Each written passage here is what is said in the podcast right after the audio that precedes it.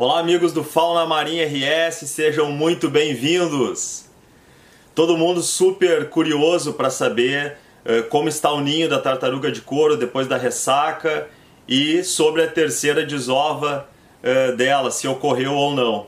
Então, pessoal, vamos começar pela ressaca, né, que foi um evento que atingiu o nosso litoral agora nessa semana, mais especificamente nos últimos dois dias. Hoje ela já está arrefecendo como a gente diria no linguajar do surf, a gente teve um mar bem cabuloso aqui no sul. É, as ressacas são típicas do outono é, e do inverno, mas podem acontecer no verão também. A nossa ressaca dessa semana foi devido à formação de um ciclone bastante forte que atingiu a nossa costa e também uh, o resto do litoral brasileiro aqui, principalmente no sul. A nossa tartaruga, pessoal, relembrando, ela tinha desovado aqui em Arroio do Sal no dia 12 de janeiro. Depois ela fez uma segunda desova no sul de Santa Catarina, no Balneário Gaivota, no dia 23, e a gente estava esperando uma terceira desova agora para essa semana entre 1 e 6 de fevereiro. A ressaca entra uh, agora nos últimos dois dias, causando muita apreensão, o pessoal ficou muito preocupado, muitas pessoas nos escreveram, ligaram, preocupadas com o ninho, que felizmente não foi atingido. Uh, e isso não é à toa, né, pessoal? Vocês imaginem, uh, esse animal, uh, a linhagem, na verdade, das tartarugas marinhas, ela existe no nosso planeta há 110 milhões de anos, pessoal. Remonta lá à época dos dinossauros quando eles estavam dominando o planeta. Depois eles acabaram sendo extintos e as tartarugas marinhas continuaram, assim como outras espécies de tartarugas terrestres.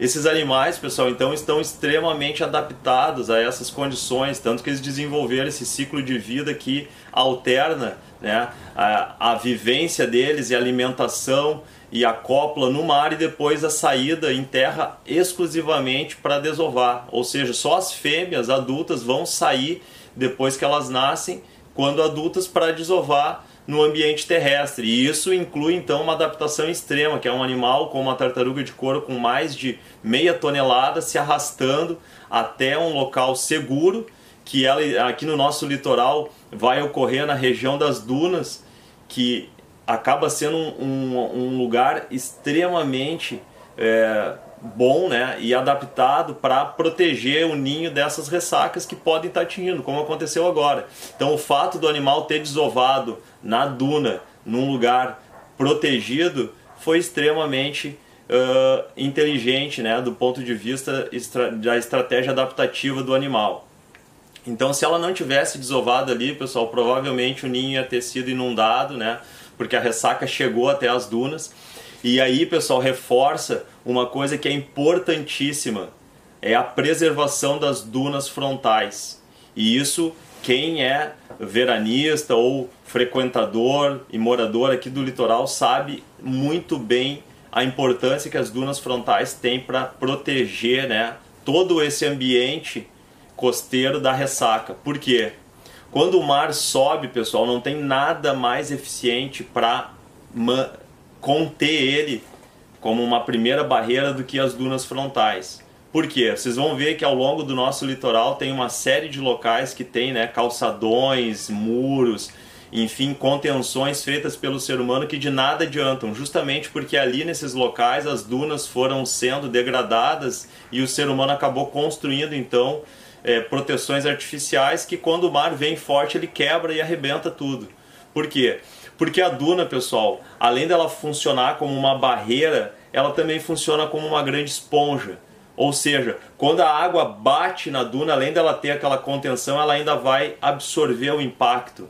E isso então faz com que a água não suba eh, e não invada os locais onde tem dunas frontais. Vocês vão ver que onde tem uh, entradas de ruas que não tem duna, o mar acaba subindo e indo muito mais além do que aquela linha das dunas. Então, isso foi o que uh, fez com que o ninho ficasse protegido tanto aqui uh, em Arroio do Sal quanto ali em Balneário Gaivota, onde nossos colegas também nos mandaram imagens que o ninho também ficou protegido. Então, a gente tem, pessoal, tanto aqui em Arroio do Sal, no litoral norte do Rio Grande do Sul, quanto ali no Balneário Gaivota, os dois ninhos preservados e prontos aí para enfrentar uma, quem sabe, uma próxima ressaca que vem acontecer no outono, porque os, os ovos ainda vão estar tá em incubação. Pessoal, agora referente à terceira desova. Ocorreu ou não ocorreu? Pessoal, provavelmente ocorreu e a gente não conseguiu detectar por causa do evento da ressaca. Tá? Justamente a gente conta com o auxílio é, da população para nos avisar de um possível vestígio ou até mesmo da tartaruga saindo da água para desovar. E reforço aqui, pessoal, se vocês encontrarem um animal desse saindo da água ou retornando, não interfira no processo dela de deslocamento. Se vocês conseguirem avistar ela saindo da água durante a noite, não coloquem pontos luminosos para não atrapalhar o deslocamento dela até a região das dunas. Nos avisem, pessoal, por esse telefone aqui do Fauna Marinha. Uh, por favor, porque nós, a gente tem uma equipe treinada, a gente trabalha há vários anos com marcação desses animais dentro dos protocolos do Centro Tamar e CMBio e do, da Fundação Protamar. Então o Secrimar está habilitado a fazer a marcação desse animal que nos ajudaria muito a conseguir reconhecer ela num possível retorno dela daqui a alguns anos para desovar, ou se ela aparecesse em outro local também que não aqui no, no nosso litoral. Então, pessoal, a gente uh, confia que ela tenha feito a terceira desova, porque vocês vão relembrar que lá no Paraná também ocorreu uh, uma desova no mesmo dia que a nossa aqui no dia 12 de janeiro. Quando a nossa tartaruga desovou a primeira vez aqui no litoral gaúcho, uma tartaruga que já havia desovado no final do ano no Paraná retornou e fez a sua segunda desova. Exatamente no mesmo dia, ou seja, elas estão em sincronia. Quando a nossa tartaruga aqui fez a segunda desova, lá no Paraná era esperada uma terceira desova, que ocorreu, mas não foi detectada pela equipe lá do Paraná. Porque às vezes acontece, o animal sai num local onde ninguém vê, num horário que ninguém vê, mas ela fez a desova. Por quê? Agora, quando a gente estava esperando a nossa terceira desova, lá ocorreu a quarta desova.